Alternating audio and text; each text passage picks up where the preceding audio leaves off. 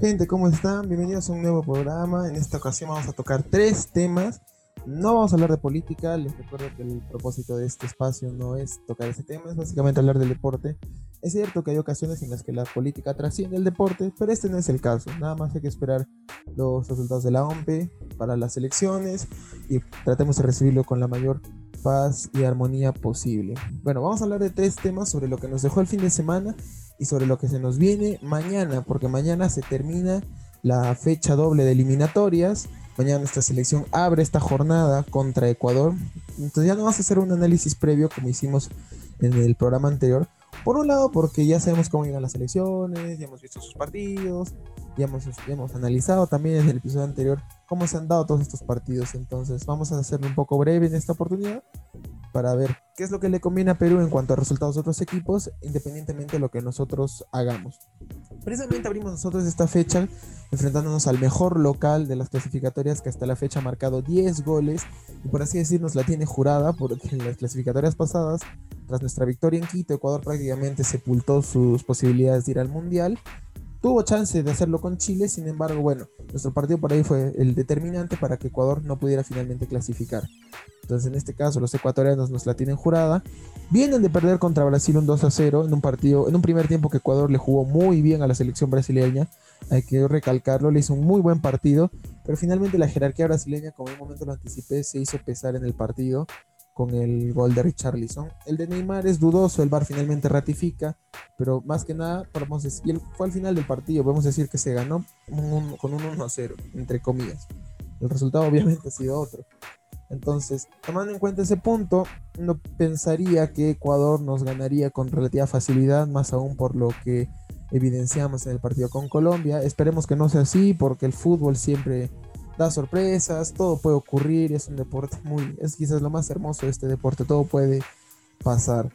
No, llegamos en, eh, anímicamente mal, pero no es los ecuatorianos también, porque tuvieron un primer tiempo, como les reitero, con Brasil bueno, donde quizás pudieran obtener algo más. Entonces, obviamente no hay que dejar de soñar, lo ideal sería rescatar tres puntos de Quito, sería un buen inicio de, para sumar puntos en lo que, en lo que vamos del proceso, porque estamos ahorita a la mitad sobre todo por, el, por la cancha, no sería nada mal obtener un resultado eh, ventajoso en Quito. Entonces repasemos los siguientes partidos. A nosotros nos conviene sí ganar, pero si es que perdiéramos, los resultados más convenientes serían los siguientes. El siguiente partido es Uruguay con Venezuela en territorio de la Vinotinto. La última vez que se enfrentaron estos dos equipos hubo un empate allá. Era una Venezuela con Dudamel que venía forjando mejor su proyecto, mientras que Uruguay bueno, Uruguay estaba prácticamente clasificada, fue a Venezuela, por así decir, a sumar minutos para su consecuente clasificación. Y tomando en cuenta el partido que tuvo Uruguay contra Paraguay, que no fue bueno, pero no fue malo tampoco, fue en sí muy trabado por la característica de ambas selecciones.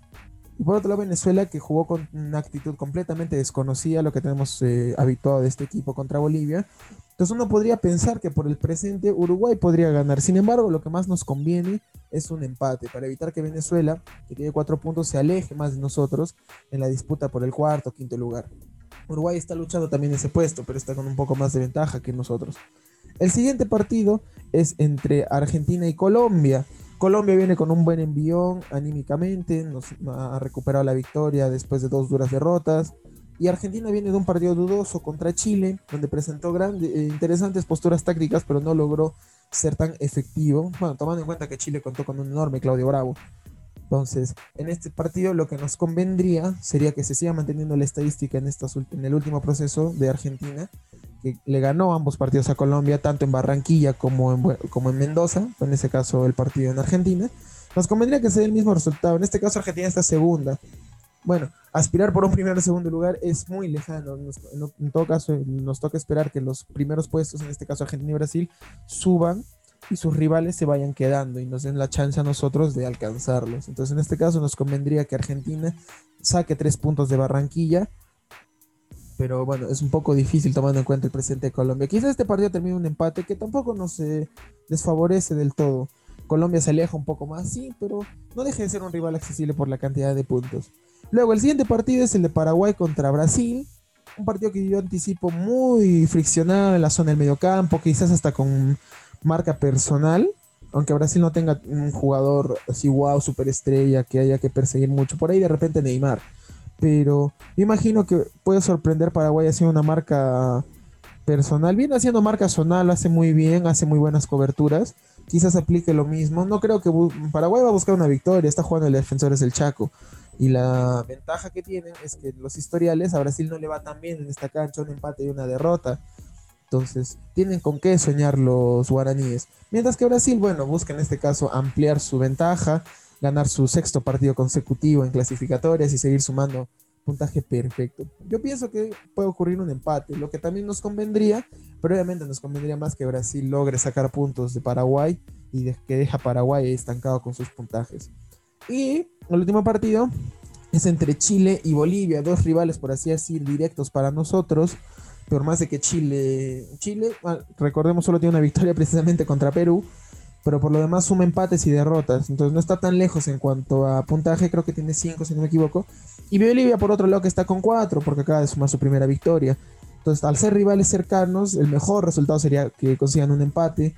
Pero toma, y tomando en cuenta el historial pasado de las clasificatorias, Bolivia logró rescatar en el partido un empate en Santiago si bien luego el TAS favoreció a Chile y luego a nosotros consecuentemente, en, lo que es, en lo que es materia de juego, en lo que se dio en la cancha, Bolivia rescató un gran punto de Santiago y no sería extraño que logre hacerlo en esta oportunidad porque también tiene un empate contra Paraguay, no es un empate a cero, es un empate con goles.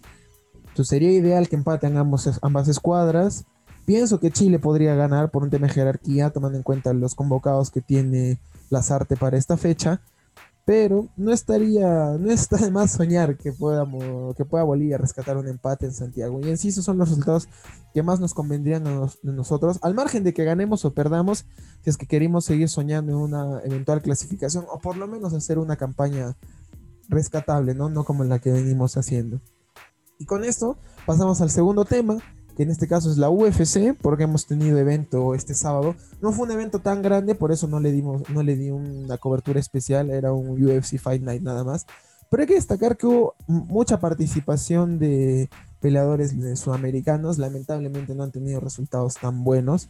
Pero podemos empezar con nuestro compatriota, lo comentamos en redes sociales. Claudio Puelles logró la victoria en el evento inicial contra un buen Joan Leavitt que venía con un buen presente de peleas. Este su era su segunda pelea en UFC. Debutó con un increíble knockout que dejó dormido a su rival. Era un combate interesante. Y Claudio Puelles logra sumar una nueva victoria. Esperemos que siga así en la lucha por alcanzar el título del peso ligero. ¿Por qué no soñar con un peruano campeón del peso ligero? Por otro lado, hemos tenido otros, aparte de Claudio, hemos tenido nueve peleadores sudamericanos como les anticipaba, pero los resultados han sido negativos. De estos 10 peleadores, solo han habido 3 victorias, incluyendo la de Claudio, la de Santiago Poncinibio, que me alegra que haya vuelto al triunfo, es un peleador que en lo particular a mí me gusta, y venía de un duro knockout ante su rival coreano, que no recuerdo el nombre, es un poco complicado recordar nombres coreanos. Y por otro lado tenemos la victoria del brasileño Rodríguez, que se impuso. Los tres han ganado por decisión unánime. No ha habido, no, no mucho knockout, salvo en la pelea estelar de Rosentruck, y las peleas estelares, la de Rosentruck y el knockout que le hacen a Harris. Pero fuera de ella es una jornada negativa para peleadores americanos. De 10 peleas, 5 derrotas y un no contest, porque hubo una lesión a otro peleador brasileño.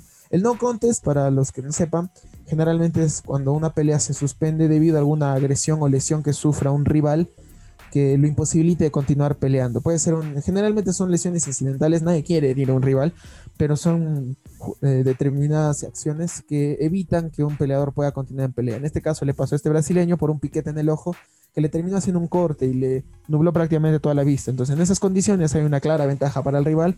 Entonces, la pelea se suspende y se considera un no contest, que no le suma ni victoria ni derrota a ninguno de los dos. Y bueno, tomando en cuenta que no son peleadores, por así decir, de la élite del UFC, es bien difícil esperar una revancha. Donde se puede dar una revancha, por ejemplo, fue en la pelea que tuvo Leon Edwards contra Muhammad, que también se dio por no contest por una agresión por parte de Leon Edwards al, a Muhammad, la misma jugada, un piquete en el ojo, y se dio finalmente el no contest. Se debió dar, a mi criterio, lo mismo en la pelea del título que hubo entre Peter Young y Sterling, porque hubo una rodilla ilegal. Sterling obviamente no se pudo reponer, pero yo pienso que se debió dar un no contest, no darlo como campeón. Pero bueno, eso ya quedó en el pasado. En este caso sí va a haber revancha de esta pelea, bueno, se espera que haya revancha, para finalmente ver quién es el campeón del título, porque ganarla de esta manera, el mismo Sterling lo dijo, no es lo ideal, pero ahora él presume su título como si lo hubiese ganado limpiamente. Eso fue lo que nos dejó la UFC este fin de semana. No buen resultado para los sudamericanos, pero se viene un buen evento el siguiente sábado, al que sí le vamos a dar una cobertura especial, porque se viene el UFC 263. Tenemos dos peleas por título y una pelea coestelar muy interesante que probablemente esté llena de mucha sangre para los fanáticos de la UFC. Pelea, la segunda pelea entre Israel Adesanya y Vettori por la lucha del título mediano. Y la revancha entre Brandon Moreno y Davidson Figueredo. En la primera pelea que tuvieron estos dos terminó en empate, por ende el título lo continuó preservando el brasileño. Pero en este caso una revancha porque para muchos esta fue elegida la mejor pelea del año y a mi criterio también sí lo fue. Cinco rounds llenos de mucha acción, quizás no sangre, pero momentos en los que uno caía, el otro caía. El knockout estaba así al borde de la balanza para ver a qué lado se inclinaba. Una gran pelea, esperemos que la segunda sea igual de espectacular. Y finalmente la pelea que viene calentando en los pesos welters, que es la de Leon Edwards contra Nate Díaz. Nate Díaz vuelve de pelear después de más de un año, si no me equivoco. Un Leon Edwards que tiene un buen presente pese a este historial medio negativo que les comentaba con Muhammad. Pero por lo demás, Leon Edwards viene haciendo puntos para eventualmente pelear el título contra Kamaru Usman. Es cierto que Usman a estas alturas es una bestia prácticamente indominable en su división, pero quién sabe, el estímulo de esta pelea de Leon Edwards podría darle la posibilidad de luchar por el título. Se enfrenta a un rival muy duro porque Nate Díaz es un rival que, si bien golpean mucho, siempre aguanta, no se rinde, no tapea. Entonces, veamos cómo se este combate. Yo anticipo una cartelera muy, muy especial para este sábado y ya la vamos a estar dando su cobertura. Y el tema que para mí copó los, eh, mi mayor atención este fin de semana fue el campeonato de Colón de Santa Fe sobre todo porque yo tengo una pequeña identificación con este equipo y para ello, bueno, quiero poner un poco en contexto. Allá por el 2019 se disputaba la Copa Sudamericana y bueno, siempre hay rivales que uno anticipa campeones, ¿no? Como igual en la Champions, en otros torneos. Pero empezó a ver un club chiquito argentino que empezó a sumar de a pocos y finalmente llegó a la final, dejando en el camino a rivales fuertes, equipos brasileños de, de jerarquía. Y llegó a la final para enfrentarse a un Independiente del Valle y la previa en ese estadio que fue en La Gran Olla en Paraguay, en el estadio de La Gran Olla. Fue una previa muy emocionante porque tocó un grupo de cumbia que a mí me gusta mucho, que son los Palmares. Esto es irrelevante en lo deportivo. Pero, ¿qué marca acá? La emoción de todo un pueblo, porque Santa Fe, una provincia pequeña en Argentina, tiene dos equipos, por así decir, que los representan en la máxima categoría. Colón y Unión. Equipos que disputan uno de los clásicos más emocionantes para mí de esa liga. Entonces, tomando en cuenta que es una provincia con una población no muy grande y con un equipo de esos que más lucha por mantener la categoría que de repente por un campeonato, verlo llegar a una instancia internacional decisiva fue sin duda emocionante y ver a su público cantar en ese estadio, pese a que el resultado no los acompañó, fue igual de emocionante no había nada que reprocharle a este equipo argentino que hizo un gran, un gran campeonato, se enfrentó a un muy buen rival que lo hizo notar en la cancha, pero quedó esa sensación de que estos equipos pequeños pueden hacer algo grande. Y recuerda mucho lo que pasó acá en Perú con Cienciano, un equipo que venía a ganar solamente una apertura, de pronto alcanzar la gloria máxima venciendo a dos rivales grandes de Argentina como lo fueron River y Boca, la misma sensación ocurre con este equipito que tras 116 años de historia logra sumar una estrellita sobre su escudo. Hace un campeonato muy emocionante para Colón y no es que lo ganó por suerte, Colón durante todo el campeonato ha sido sólido y la prueba es la final porque se enfrenta a un buen equipo como Racing que venía de, una, hacer un papel bueno en la Libertadores en la fase de grupos y lo baila. 3 a 0 en una final no es habitual ver tanto dominio en un partido tan decisivo pero lo tuvo Colón, es el hambre de gloria, lo que decía la Pulga Rodríguez, su más grande figura en este presente, un jugador infravalorado para mi criterio. Qué pena que sea tan, que ya tenga una edad avanzada, ¿no? Que no pueda de repente aspirar a algún otro equipo, pero ya va a jugar Libertadores precisamente porque Colón al ganar se clasifica también por primera vez en su historia este torneo internacional. Es muy emocionante, tomando en cuenta que también son, estamos hablando de 116 años de no ganar nada, absolutamente nada, más bien de ganar eh, campeonatos de ascenso, pero en primera división, la máxima categoría, ganar nada. Cienciano al menos antes de esa recopa tenía un torneo apertura, un torneo nacional, al menos. En cambio Colón no tuvo nada Y es cierta esa premisa que dicen que el fútbol siempre da revanchas. No será un campeonato internacional, pero es una estrella que los hinchas de Colón le llevan con mucho orgullo. Y en redes sociales yo revisaba videos de ancianos, de... Bueno, no es no solamente de ancianos, sino de una serie de generaciones hinchas de este equipo, natales de Santa Fe, inundados de emoción al punto del llanto y del sollozo al ver a su equipo triunfar. Y esas son cosas lindas que el fútbol nos, nos regala. La posibilidad de que un pueblo por un instante se olvide de los malos momentos que está pasando, de la crisis que tiene, en este caso a nivel nacional, porque Argentina no le está pasando bien. Pero sin embargo, que hay un pequeño aliciente que te haga olvidar todo ello, y más aún si es algo que como generación luchaste mucho. Hay un video en lo particular que me emociona, que es un señor mayor llorando porque su equipo gana, y su nieta gritarle, abuelo, sos campeón. ¿Y qué marca esto? Es un hincha que ha seguido a su equipo toda su vida es un señor que aparentemente tiene más de 70 años, más de 70 años luchando por tu equipo, viendo la dura porque estás luchando descenso, o, alegrarte en un punto porque regresaste a primera, pero estuviste ahí luchando la permanencia y verte ahora campeón. Es sin duda un presente muy bonito. Los invito a ver el historial de Colón en este campeonato. Tengo un amigo que, si es que ve este video, él ya sabe quién es, al que también le aprovecho mandarle saludos. Él estuvo en Santa Fe y me imagino que él entiende y debe inclusive estar emocionado también porque eso se contagia. Con tan solo ver el video uno se contagia la emoción. Así que unas felicitaciones para los avaleros por su primer campeonato. Los invito a ver su historial, cómo ha sido este campeonato para ellos, cómo se dio la Sudamericana. Hay un video muy emocionante también en la final donde los hinchas están cantando, llorando la barra que cantan los, el grupo de cumbia. Así que es así en este caso nuestro programa el día de hoy, querida gente mañana las clasificatorias. Esperemos que se den buenos resultados y nos vemos y nos vemos para el siguiente para el miércoles analizando precisamente lo que nos deje esta fecha de clasificatorias y el siguiente viernes también en la previa lo que va a ser el UFC 263.